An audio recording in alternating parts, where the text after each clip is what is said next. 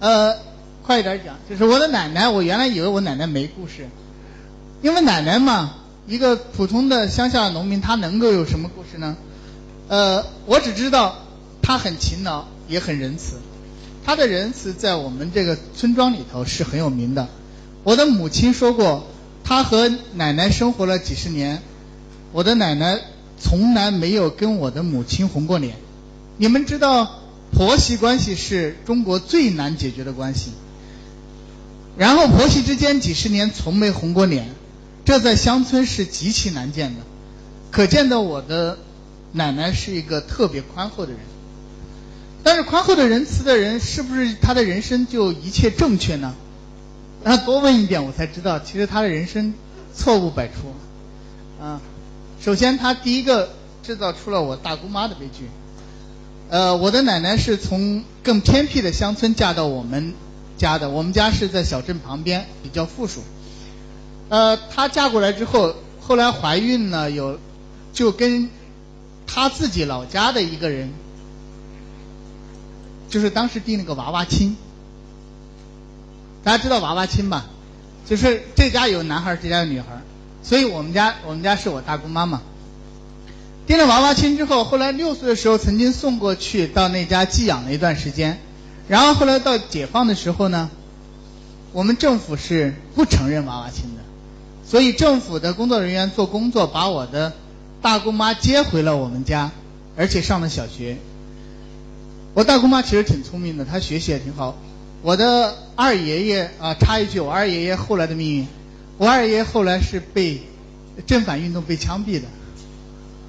呃，因为他种鸦片嘛，呃，我的二爷爷的大儿子，我的伯父呢，也是跟我的大姑妈差不多年龄，他也是在那个时候能够上小学，他无非就上完了小学，能够识字，能够算账，他就进了城，招了工，所以他的人生就全部都改变了。如果说在那个时候我的大姑妈能够读完小学的话，他的人生也会发生变化。但是遗憾的是呢，他的人生被他的母亲、他的父母亲给改变了。就是他回来上学的时候呢，呃，没过多久，他的那边的婆婆就追过来了，蹲在我们家里不走，天天骂我的爷爷，说你这个人不守信用。那么他骂的特别厉害，我的我的爷爷倒不太担心，你骂就骂吧。可是我的奶奶很担心。那是她的婆家，她的名声就在婆家那边就毁光了，所以呢，呃，她其实没少给我的爷爷施加压力，所以等到有一天我爷爷实在受不了了，就说了一句话：“那你您走吧。”然后她的婆婆就把把我的大姑妈带走了。那一年我的大姑妈十三岁，然后她生第一个孩子的时候才十五岁。她在那个家里头活了，生活了六十多年，他生了九个孩子，活了，活了四个还是五个？五个，活了五个孩子。然后，但是他的命运不仅仅是那么小就嫁了人，也不是因为他生那么多孩子，而是这后边有太多的曲折。在他二十多岁的时候，我的大姑父。因为去干重活就是抬那个巨石、打条石，他太使劲了，把自己的脊柱给弄断了。他本来是一个挺高的人，结果后来现在他可能有一米三没有，就是就是完全是个驼子了。所以我的大姑父从二十几岁就不能干任何重活儿这个家就全得靠我大姑妈一个人，照顾老人，照顾这个残疾的老公，还要照顾孩子。而她的婆婆，我小的时候每次去我都害怕。她的婆婆确实是一个特别狠的人。然后她活了多久呢？我都上大学了才听说她的婆婆，啊，终于过世了。我这样说是不是对老人不太不太礼貌呢？但是相对来讲，我觉得我的大姑妈从那个时候她才真正成为这个家庭的女主人。此前她无非是这个家的仆人而已。这是我大姑妈的命运，那么我大姑妈的命运肯定与我的奶奶有关系。然后我们再看一下我三姑妈啊，三个姑妈。后来到了三姑妈的时候呢，是最小的女儿，所以我的奶奶对这个小女儿呢是百般呵护，她舍不得让她出去，就是嫁了人她也不让她走，嫁了人她还要非得放在自己旁边，而且我的父亲明明比我的三姑妈小嘛，他却要求我的父亲无条件去照顾自己的姐姐。他们家的房子是我我父亲靠换工给他盖出来的。他除了从自己的山上砍了木料以外，所有的这些活儿他都不管。那么我的三姑妈呢，在这种就是他母亲这种百般呵护之下，他的人格也有问题。首先是他搞不清楚彼此彼此的关系，他认为他和自己的妈妈的家永远是一体的。一直到他的孩子都已经有好几个了，好大了。他到我们家拿东西是从来不会跟你打招呼的。那你说拿我们家东西不打招呼，那也就罢了。可是他拿公家的东西，他也不打招呼。那个时候就是公社时期嘛，他就教唆让那个呃我的几个表哥，你们偷偷去偷一点回来。对小孩子嘛，揪住了可能也没有办法。然后。就是这种习惯，他改变了他的孩子的命运。这些孩子们就一样的这样的行为方式。其中有一个孩子获救，就是我的大表哥。我的大表哥比我大十多岁。他当时呢，高考失败了，因为八十年代高考确实很难，一个小乡镇要想考上大学特别困难，所以没考上，他就回到了家。那个时候还没有下户。就是还没有包产到户，所以当时他去地里干活儿，干活儿的那个时候呢，我的大表哥从他母亲那里继承的东西就发作了，他把那个呃我的我们那个财经队长就是管钱的那队长的包里只有五块钱，他给偷了。那个时候五块钱其实是不少的钱，所以当时呢，我的我父亲呢。确实是一点不留情面，他把自己的外甥揪出来，当众的批评，这可能对他来讲是人生中最大的一次羞辱。那么你们也知道，乡村是熟人社会，熟人社会一个人的人格破产了以后，基本上将来就没得路可走了。对于我的大表哥而言，他的乡村生活就已经破产，所以呢，对他来讲，他唯一的办法就是离开这地方。从那以后，我记得我小的时候，我大表哥是发了狠了，他用了一年时间要拼命要考上大学，但是在家里头有四个亲弟弟加一个表弟，我五个人在那闹腾，怎么办呢？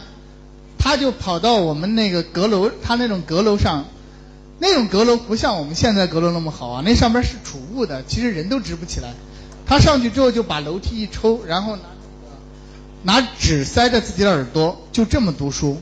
然后热的来呢，浑身冒汗，那个汗都能够滴下来，我们都能够感觉到他在流汗。用这样的办法，确实，我觉得真是非常非常坚决的。这样的努力呢，后来收获了，他最后考上了西南师范大学，现在他是我们那当地的一个大学的副教授。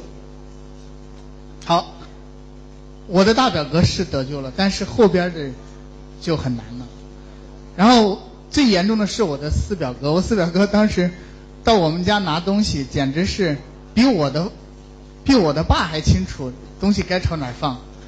他在我们家拿钱拿了十几次，后来觉得他的舅舅也没啥钱，然后他胆子就大了，他把那个耕牛给偷了，那是生产队的耕牛，他偷了耕牛，耕牛那个时候能够卖两千多块钱啊。所以他被抓住了之后，是判了两年半的刑。完了之后呢，这几个孩子受的教育都有问题，所以他们只能去城里打工，打工又属于最低层，因为他们的技能很差。我的这几个表哥生活都很差。然后在二零一零年的时候，我当时在成都，我们在做一个特别重大活动，我突然接到一个噩耗，说我最小的表哥。因为我五个表哥嘛，最小的表哥不幸去世了。他为什么会去世呢？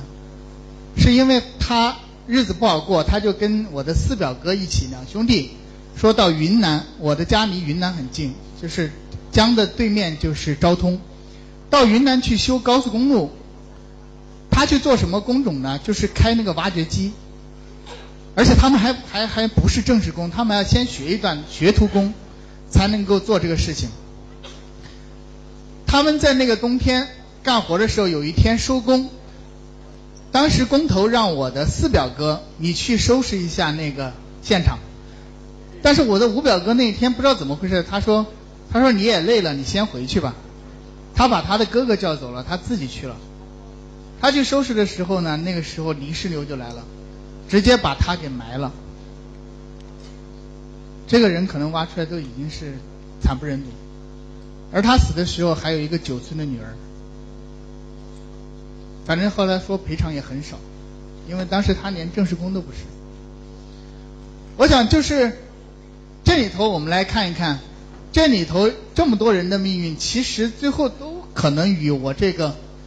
非常仁慈、非常善良的奶奶有关系，就是她不适当的教育，或者说她处理事情的不适当，其实带给了很多人痛苦的人生。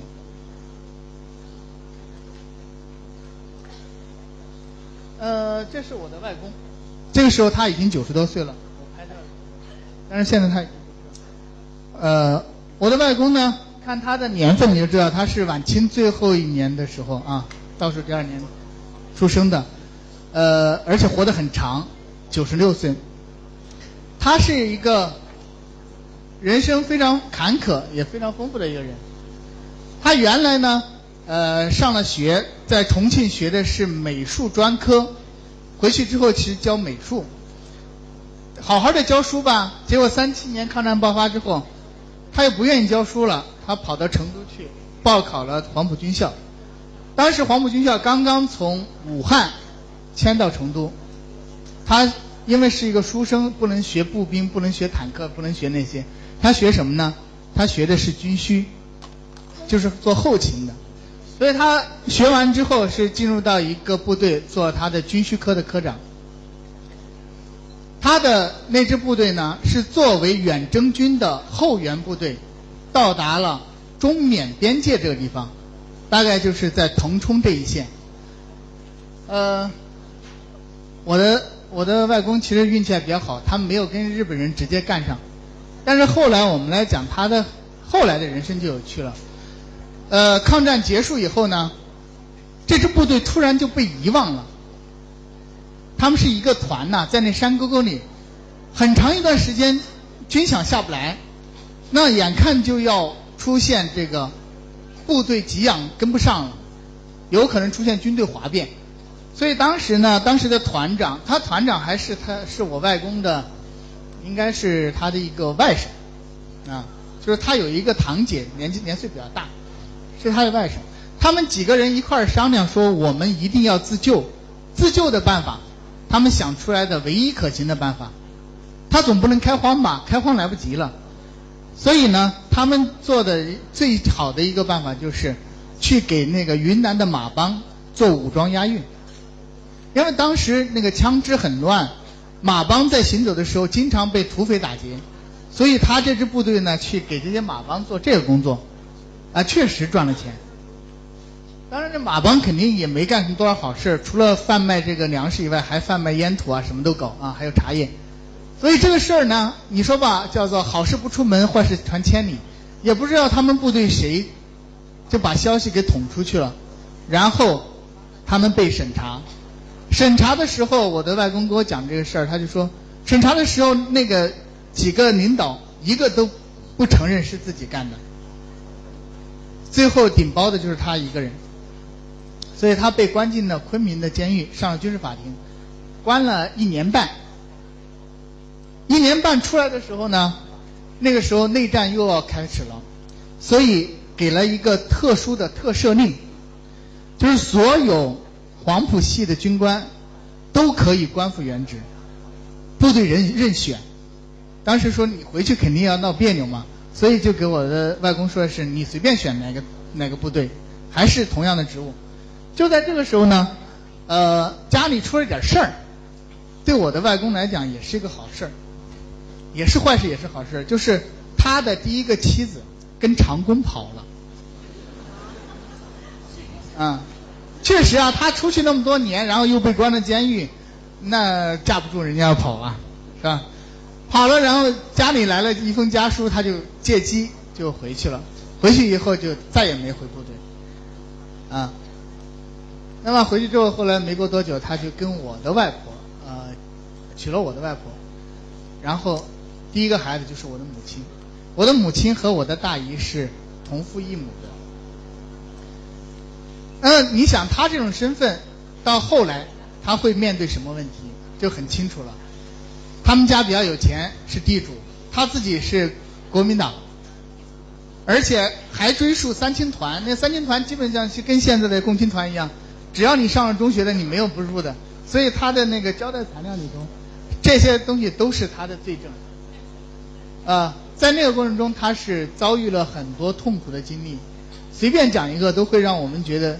呃，有点惨不忍睹。他的那个膝盖呢，呃，一到天气变的时候，他就要使劲的拍自己的膝盖。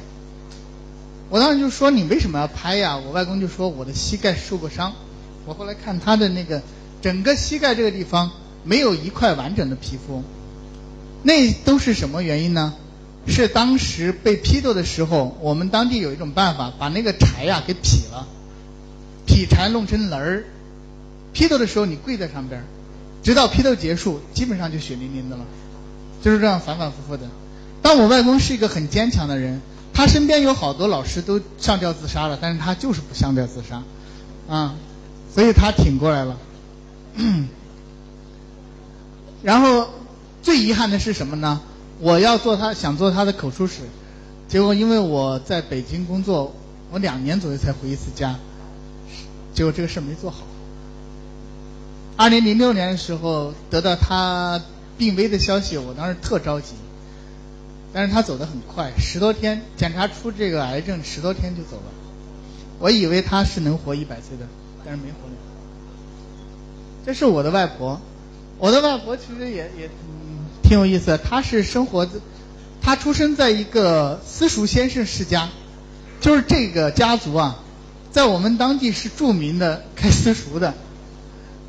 所以他的兄弟姐妹啊，他他只有一个弟弟啊，而且还死了，所以实际上他就只能讲姐妹了。我的几个姨婆全部都是知识分子，上学都上的比较多。他在上中学的时候，他上的学呢是在我们宜宾市那个女中，那个女中就是赵一曼上学的地方。啊，宜宾可能能够说得出来的就是赵一曼吧。赵一曼实际上姓李，我应该叫她姑奶奶。她在这样的一个家族中长大，但是她在上中学的时候其实挺不安分的。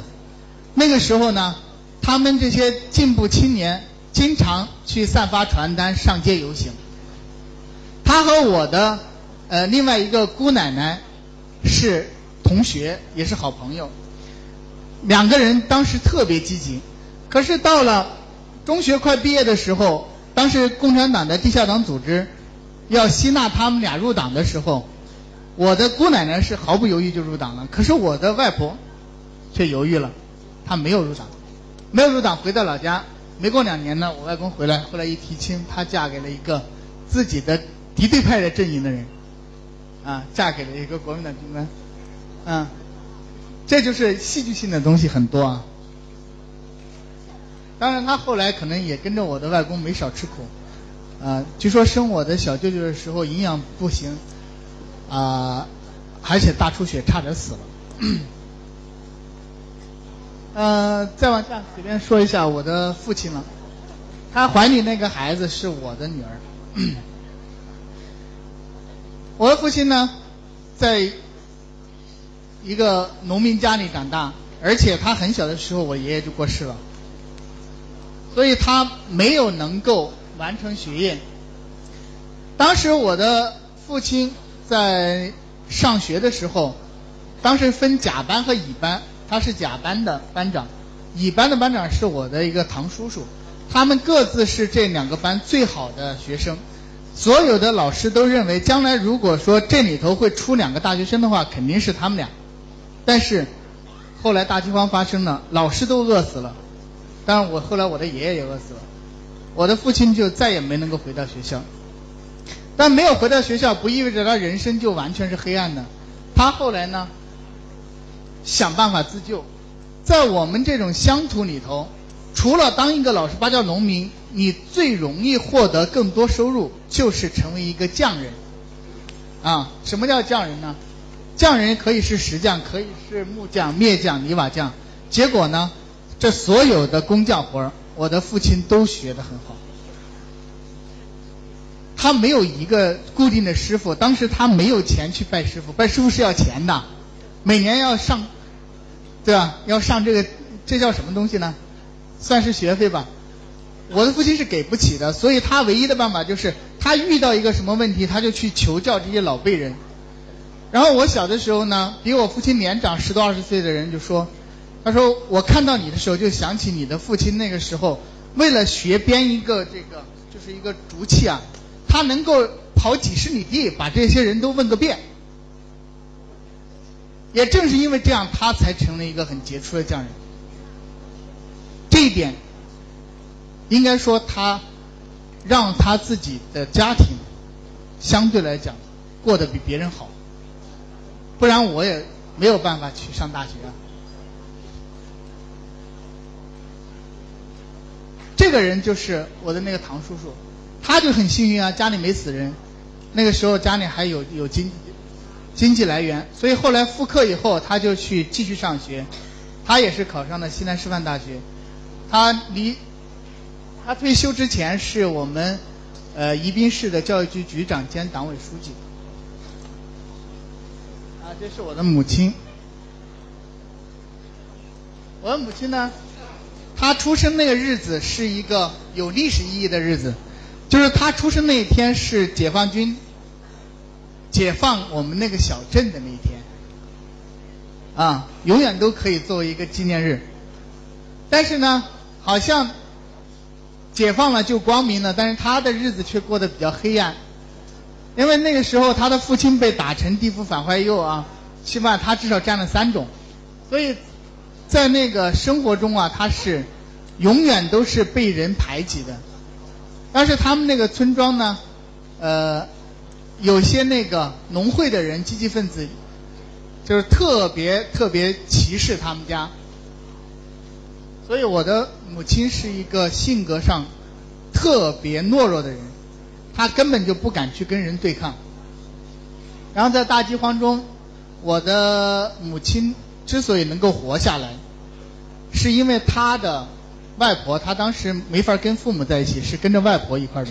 她的外婆呢，呃，拖着自己年老的身体呢，她到那个山上去找一种东西，因为我们当地啊，连猪吃的东西都被滤光了，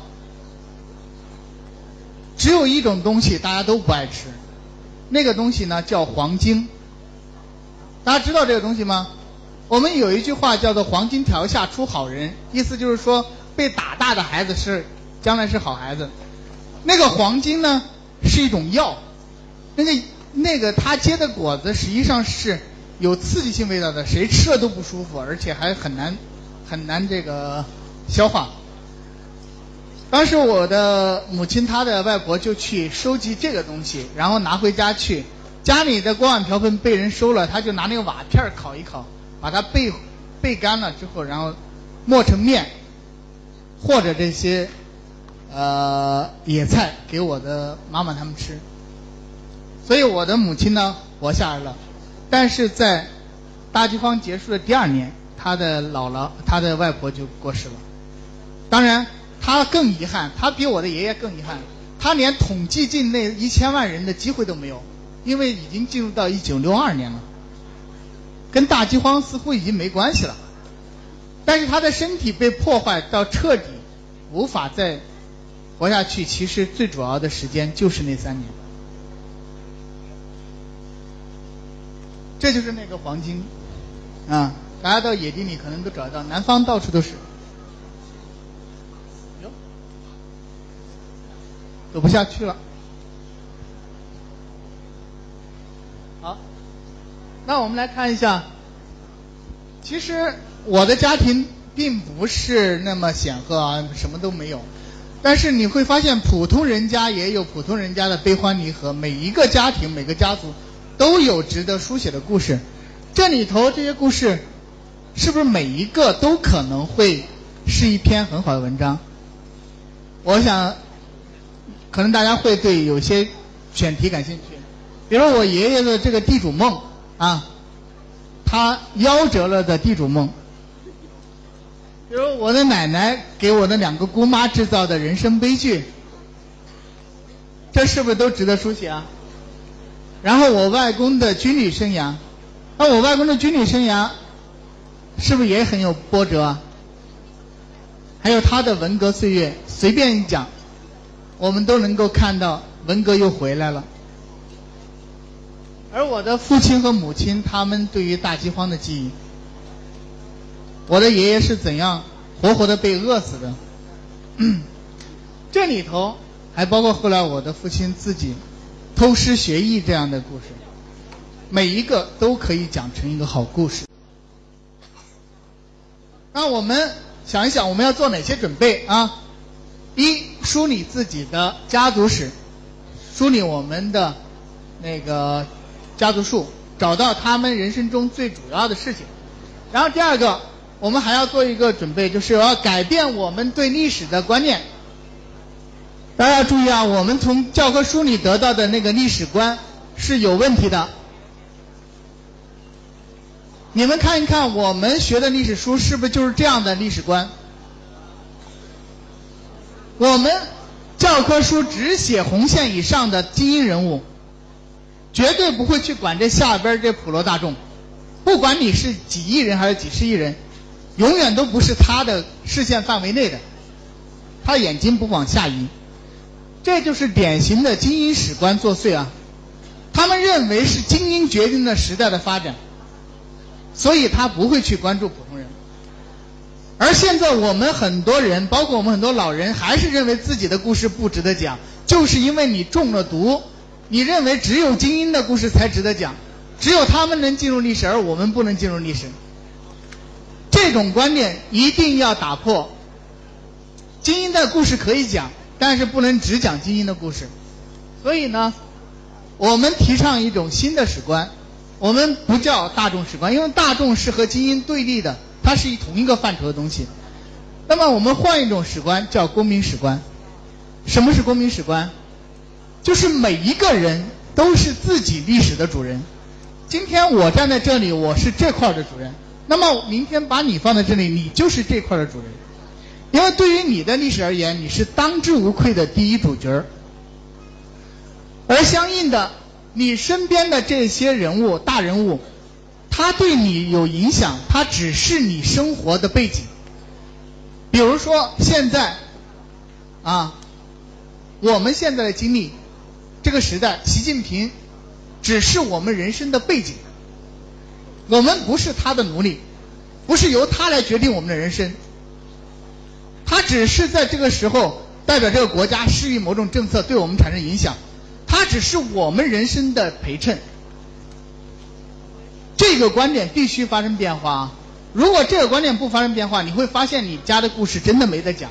有很多人都在跟我说：“哎呀，我们家的故事真不值得讲。”其实不是，连一个失败者的故事都值得讲，何况我们的。长辈并不都是失败者。啊，这个史观发生变化之后，你会发现你的视野变得特别开阔，你会发现历史一下变成一个特别宏大的，甚至可以触手可及的东西。那么我们来看一看选题啊。选题的时候，我们除了要知道我们长辈这一生中最主要的、值得称道的事儿，还有就是要。考虑他们生活的时代因素，比如说哪些因素对我们的人生的影响会比较大呢？在此前，身份是一个大问题。当时户口或者说你的阶级成分，对你来讲就可以决定你的人生，对吧？一个地主家的孩子在那个时候就上不了大学，因为那有一栏要填。对吧？要填你的阶级成分的，你的成分填进去是个地主，那对不起，政审是不能通过的。你们现在还听说政审这个词吗？没有了吧，同学们？没有了。但是过去是有政审的。然后还有哪些东西呢？自然灾害，比如说唐山大地震，它就直接让二十多万人的命运彻底的改变了。不是二十多万人死了，那还有上百万人的命运被改变了。比如说战争，对吧？战争改变了人的命运，还有大饥荒，还有就是教育。现在你们会觉得教育怎么会是改变人的这么大的力量呢？我就给大家讲一个真实的事情。我上大学的时候，指导我的呃哲学史的老师，这位先生呢。他在七十年代的时候不能上学了，被赶到了煤窑里边去当一个煤矿工人。他的父亲是一个干部，也是被整倒了的。但是呢，我们说百足之虫，死而不僵。他毕竟是一个干部，所以他消息还是比较灵通的。在一九七七年的时候，他的父亲突然给他带来一个消息。告诉他将要恢复高考，你赶紧准备。他其实那个时候只是一个初中水平，找来了所以可以找来的书，只要是能够能够看的书，他都找来看。最后他参加了第一届高考，他考上了大学。从此以后呢，他的命运就不同了。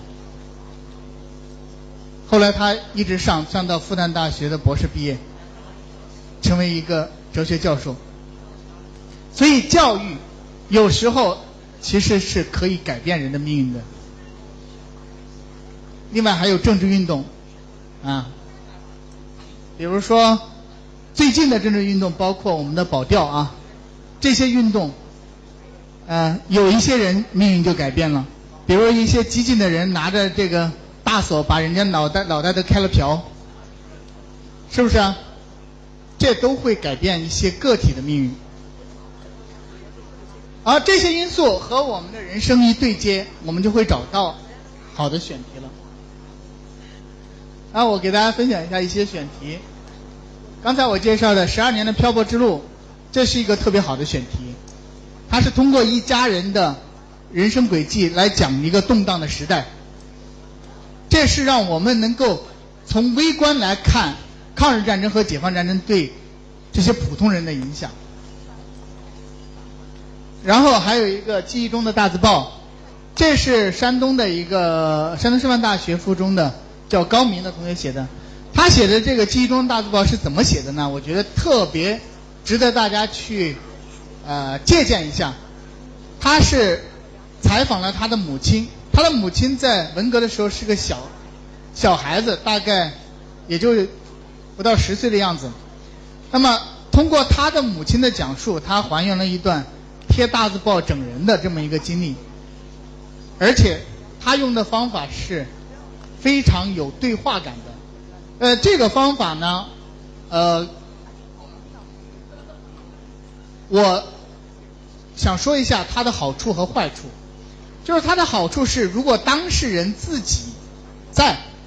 经过当事人验证过的，比如说那里边的对话这些小细节，那么这个是可以作为历史材料存在的。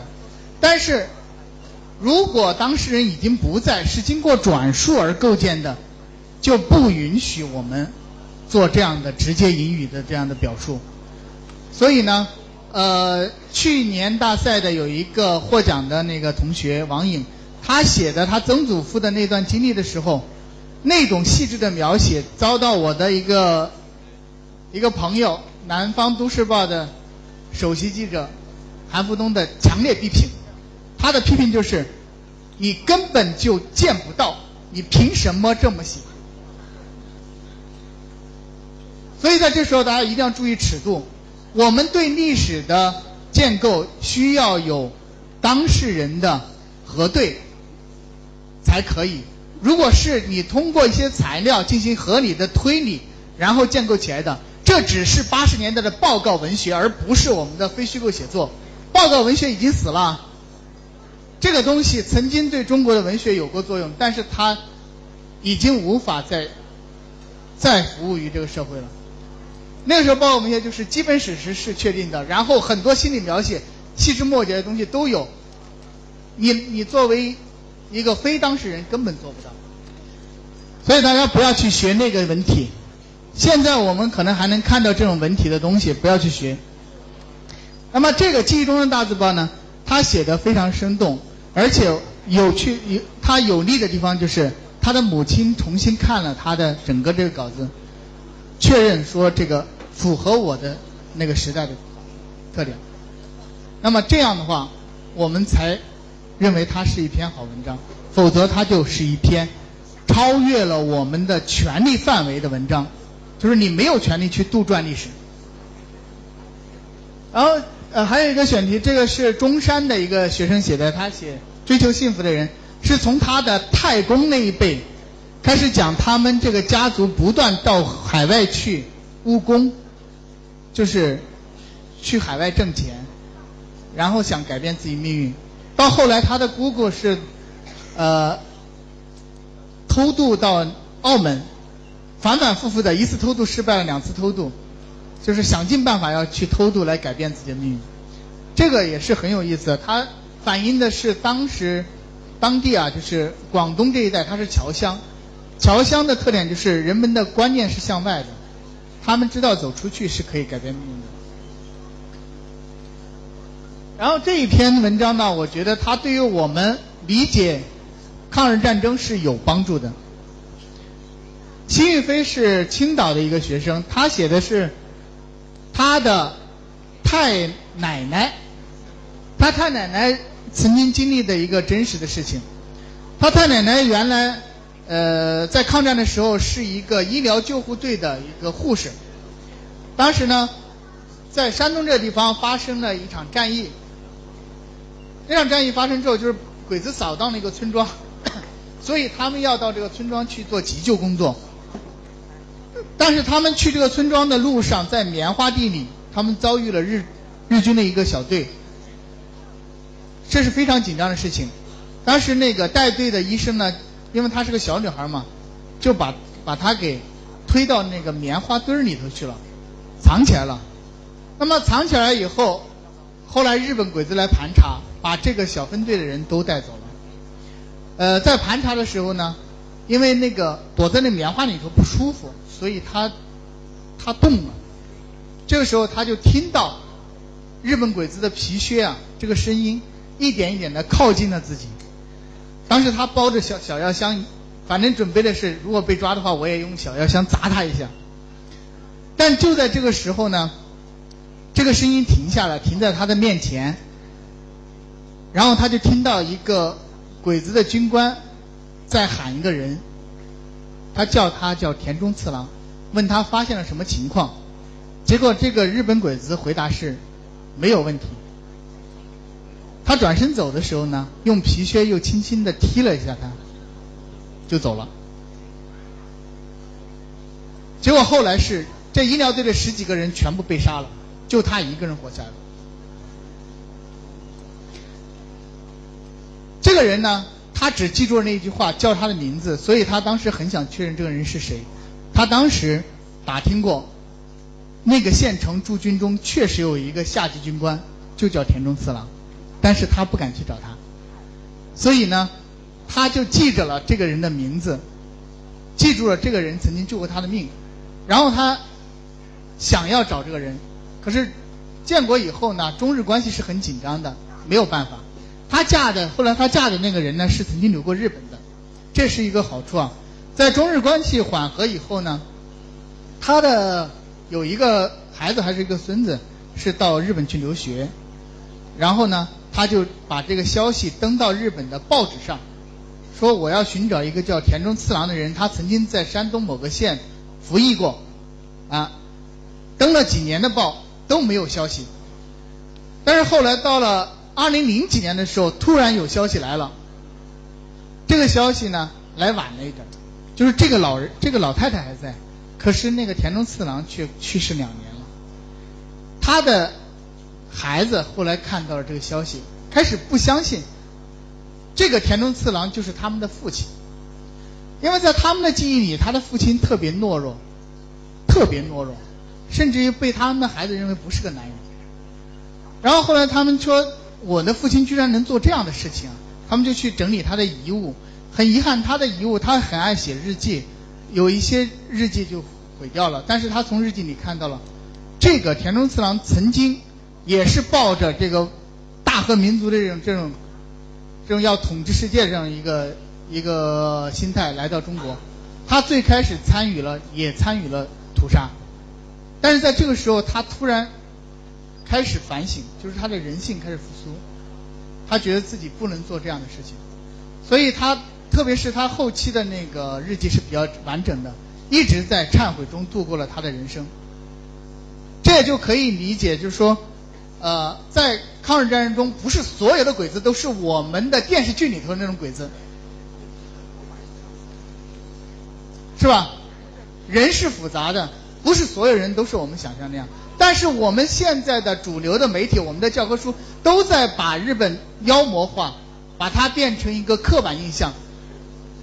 那么你们想一想，未来的中日两国会是什么样子？我其实很担心一个东西，就是中国将来成为一个世界上最大的军国主义国家，因为我们一直在被注入这种东西，而不是让我们去和解、去理解对方。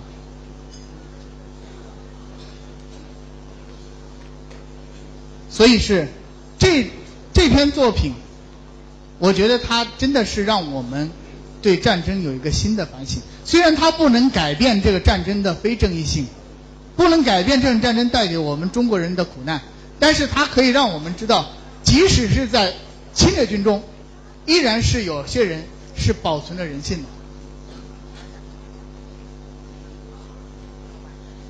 呃，下一个，这个是东莞的一个孩子写的，他写的是他伯爷的战争。伯爷其实。解释起来就是他的爷爷的爷爷的一个哥哥。这个人呢是参加过越南中越战争的。那么这篇文章我特别想推荐大家去看一看，就是他写出了一个战争的真实的面相。我们以前讲的战争都是包裹了民族主义、爱国主义、英雄主义，把它包裹起来，我们个个人都是王城，我们都视死如归的。那么我们看不到战争的真实的东西，所以这个这篇文章，它告诉我们战争是多么的残酷。对于一个普通士兵而言，他第一次上战场的时候，头都没敢抬起来，那子弹在他头上飞来飞去，他根本就不敢抬，吓得除了没有尿裤子以外，他所有那个窝囊的事情都干了。这是战争，因为战争是可以夺你的命的。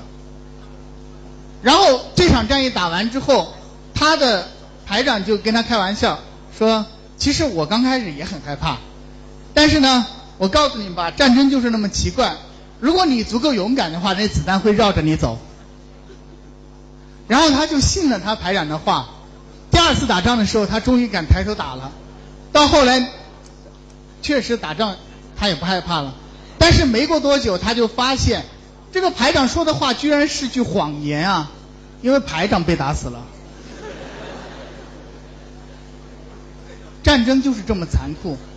他后来也没有因为啊立功啊获得什么奖赏，他只是一个平凡的士兵。但是这个战争对他来讲是切切实实的。他看到了身边无数的人死去。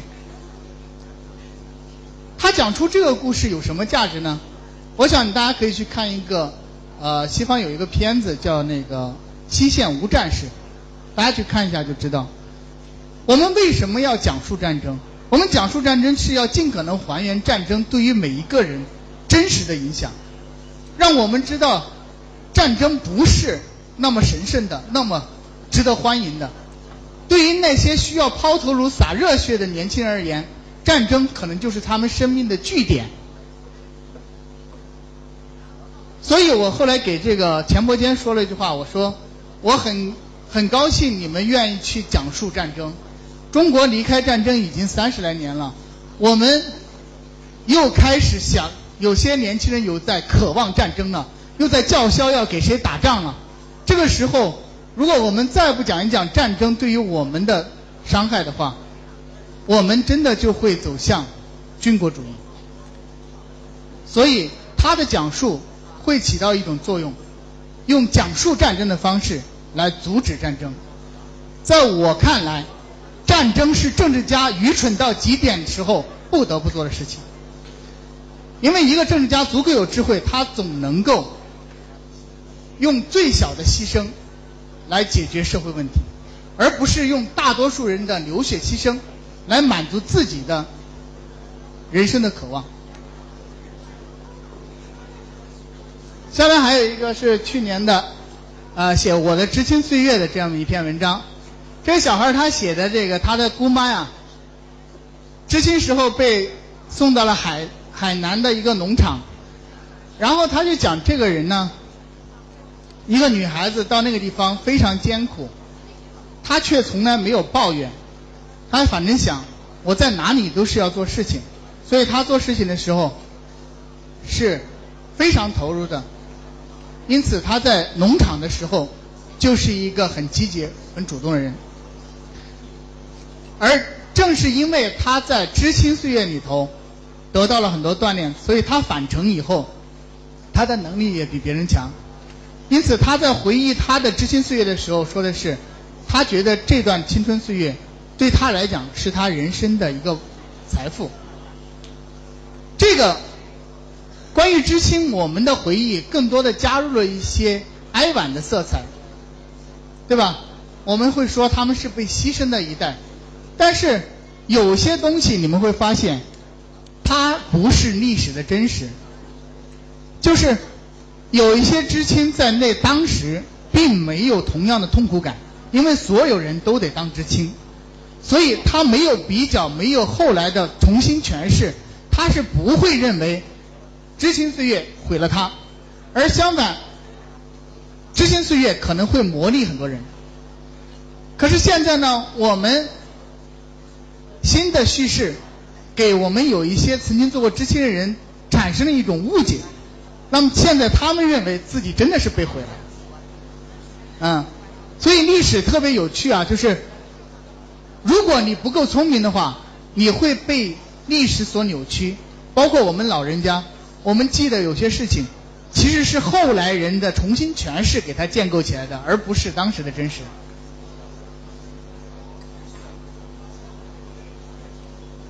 呃，这后边还有一个孩子讲他的父亲改名字的故事。他刚刚出来出生的时候呢，他的父亲说：“我要让孩子将来有一个特别别致的名字。”他取了个名字呢，特别好玩。他说他希望他成为一个哲学家，叫曲折。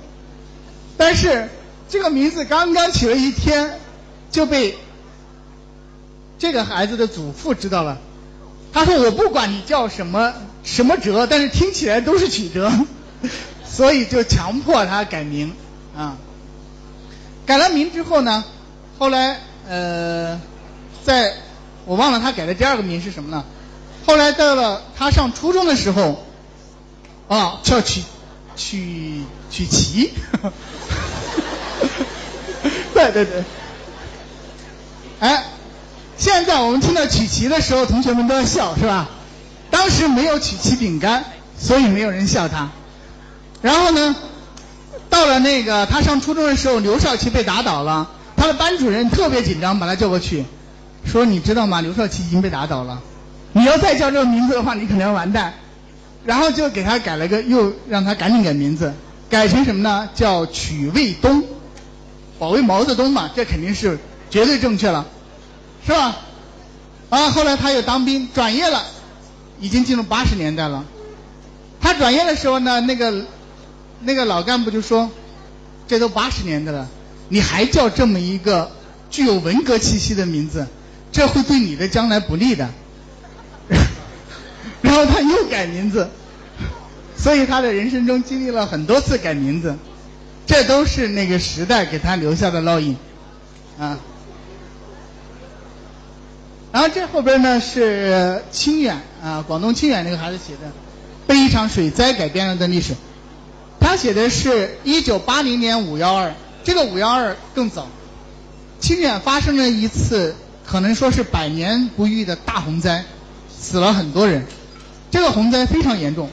然后他讲的是他们这一家人，这个村庄的人，在洪灾中的遭遇和他们后来如何逃亡和重建。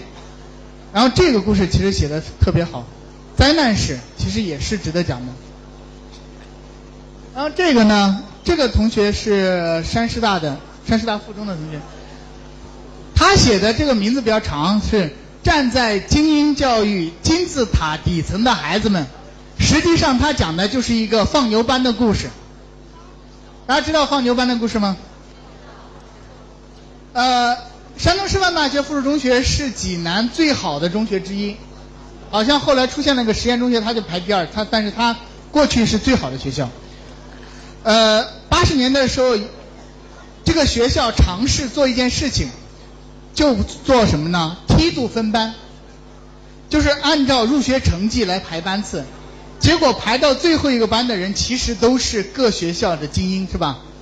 但是由于排到这个班，而且师资配备最差，这个班的孩子发现自己被耍了，然后他们就就开始了这种用自暴自弃的方式来来应对这种教育的不公平。这些孩子可能说这三年，整个嗯，那当时是两年学制。就是整个都在折腾，整个班最后只有两个人还是复读了好多回才上了大学。那么这个班对于山师大的校史来讲，这个班绝对不会被主动记录这个历史。你们会觉得吧？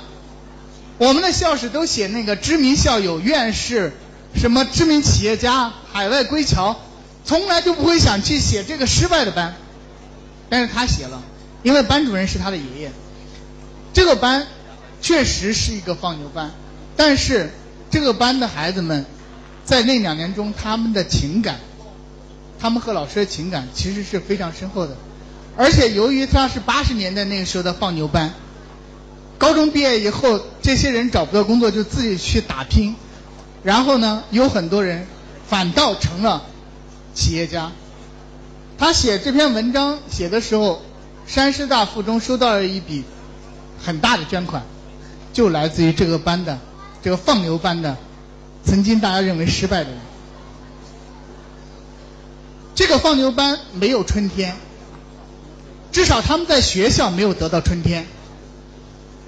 他们是靠自己未来的打拼才改变的，所以就是这个孩子是想用这个故事来告诉我们教育领导当局，不要拍脑袋随便这么乱搞。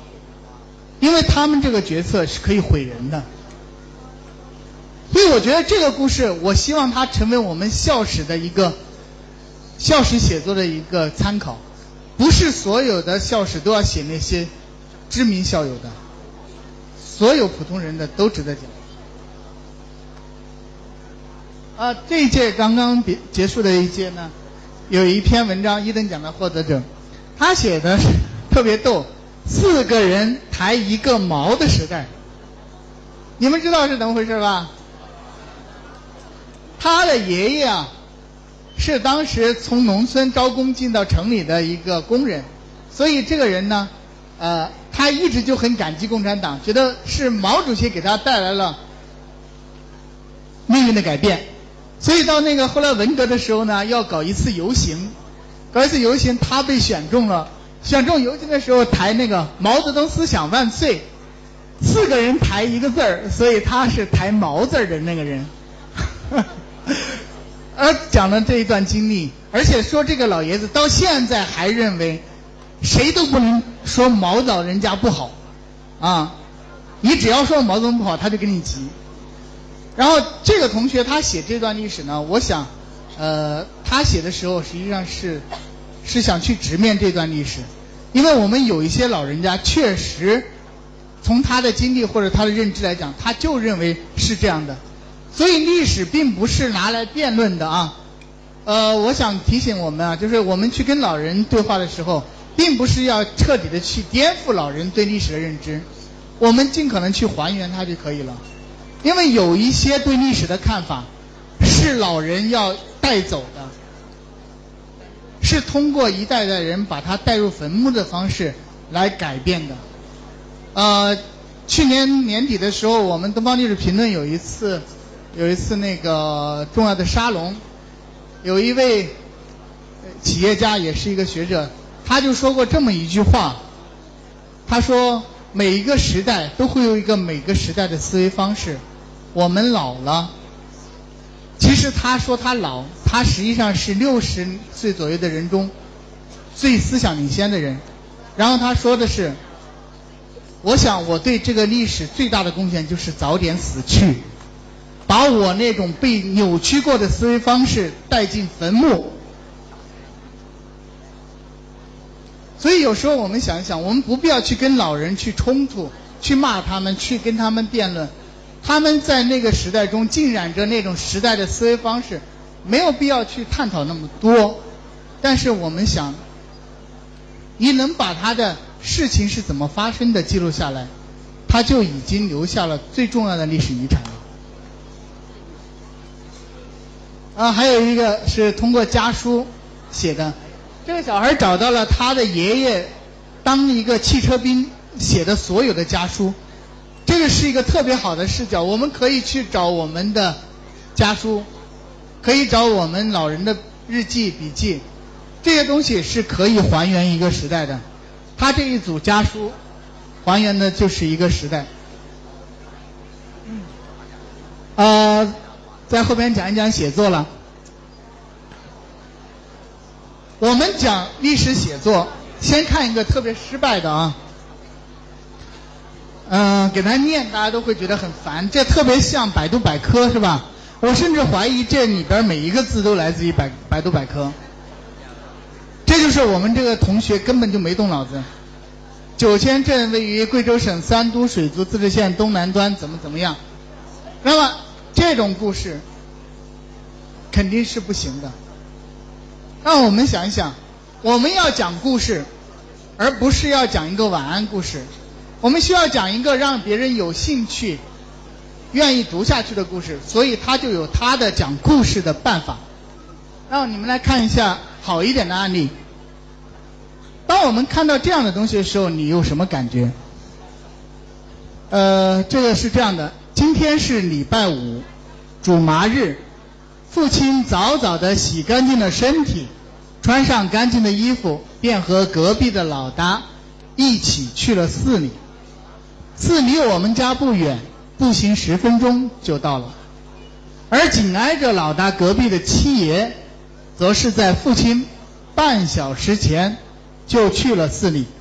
他和我们不是同一个寺，骑自行车也需要四十分钟。你看他一讲讲出来的东西，就是一个像我们镜头一样的，是具体的、有画面的。对吧？这是他的第一个。我们讲故事是要用画面、用细节来呈现，而不是去讲概念。呃，我给大家讲一个传播学的一个基本的一个规律，就是我们使用概念的数量和我们读者数量成反比。大家能理解吗？就是你使用的概念越多，你的读者越少。你使用了大量的概念，就意味着那背后那条逻辑必须是他懂的，否则他就读不下去。所以我们看历史论文、看哲学论文的时候，其实读者是很少的，只有那一批专业的人才能读懂。而我们要面向公众讲述历史，我们不能带着这么多概念进去。所以呢，讲我们生活中的东西，讲我们都能懂的东西，这是他的第一条。第二条，我们讲的故事开篇是一定要有矛盾的。有矛盾，就是它能激发我们去想这个事情为什么。大家从这篇开篇的时候，细心的人会发现，同一个家族的人选择了两个不同的寺庙，这里头是为什么？这是一个表面平静，但背后却充满矛盾的一个故事。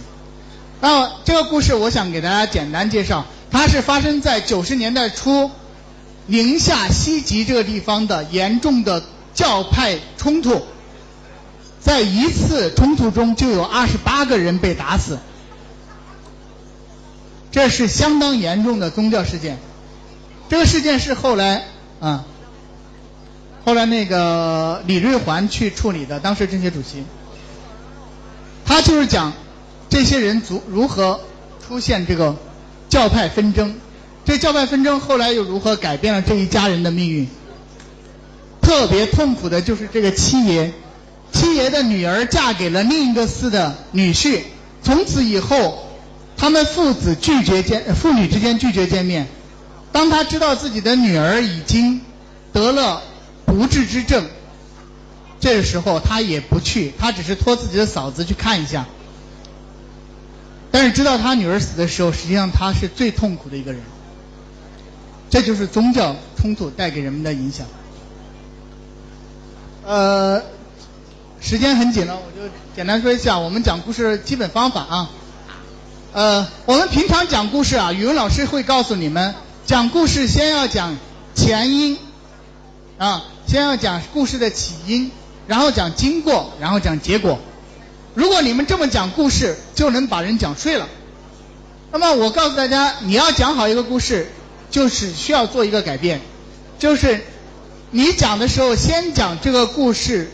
最有矛盾冲突的那个部分就行了，就告诉我们某天某某年某月某一天有一个人做了一件特殊的事情，比如说这个人把自己亲人的照片烧毁了，那么这个事情由于他特别的匪夷所思，就是他换的别的时代都不被理解，是一个特殊事件。所以他会引起我们的关注，人就会问他为什么会这么做。所以动作永远是在前，记住了，就是发生这个突发性的有矛盾的行为是在最先的。那么有了这个引导之后，读者会认为你必须得给我讲为什么。这个时候你再讲它的起因是什么。所以我们把背景交代放在第二位，你的故事就自然而然的就带出来了。啊，这是读者必须要的。那么读者得到了你给他讲的原因之后，他就会关心下一步，就是这个事情他做了会对他和他身边的人产生什么影响，然后你再讲他的后果。OK，就是这样的方式。你只要把这三角结构一置换，你会发现讲故事。永远都能让人有兴趣听下去，只要这个故事是有矛盾的、有冲突的，它都能引起人们的兴趣。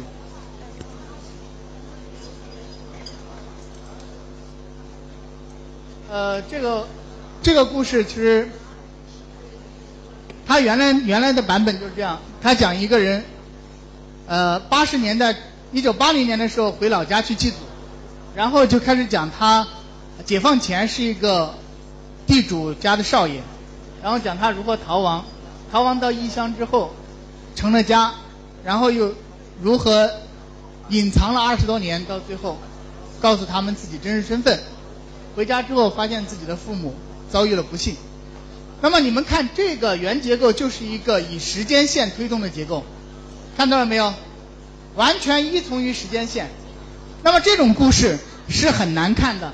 一开始讲一个人祭祖，三十年后回到故乡，这个时候人们肯定首先想的是，这是一个非常态的事情，人们会关注三十年前发生了什么，绝对不会关心五十年前他是怎么出生的，如何过了二十年的少爷的生活。但是他讲少爷生活讲了一千九百多字，这让人怎么读下去啊？但是你跟他优化了方案之后就好了，祭祖之后回到的是一九五零年他如何逃亡的。因为他的身份，因为要搞土改，所以他逃亡。逃亡带着女儿出去，女儿死在路上，他自己失去了人生目标，对吧？他逃亡肯定要交代他的地主身份，所以地主身份是在第二位，在逃亡的背后。然后交代完身份之后，就要讲他后来的命运，如何发遇到了绝境。他倒在一个村庄门口的时候，被人家救起来，救起来之后，他开始编造谎言。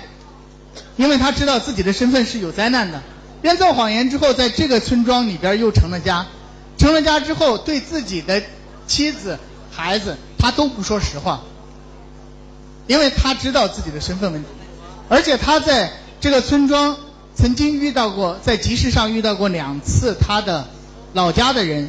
我们一般来讲说，异乡相见啊，老乡见老乡，两眼泪汪汪。但是他见到他的老乡的时候，不是泪汪汪，而是吓得屁滚尿流。啊，那么这个时候你要解释他的原因，就是因为当时的时代背景引起的。我这儿用了四个字叫阶级斗争，但是如果同学们你直接写四个字阶级斗争，我就认为你是一个不负责任的人，因为阶级斗争是具体化的。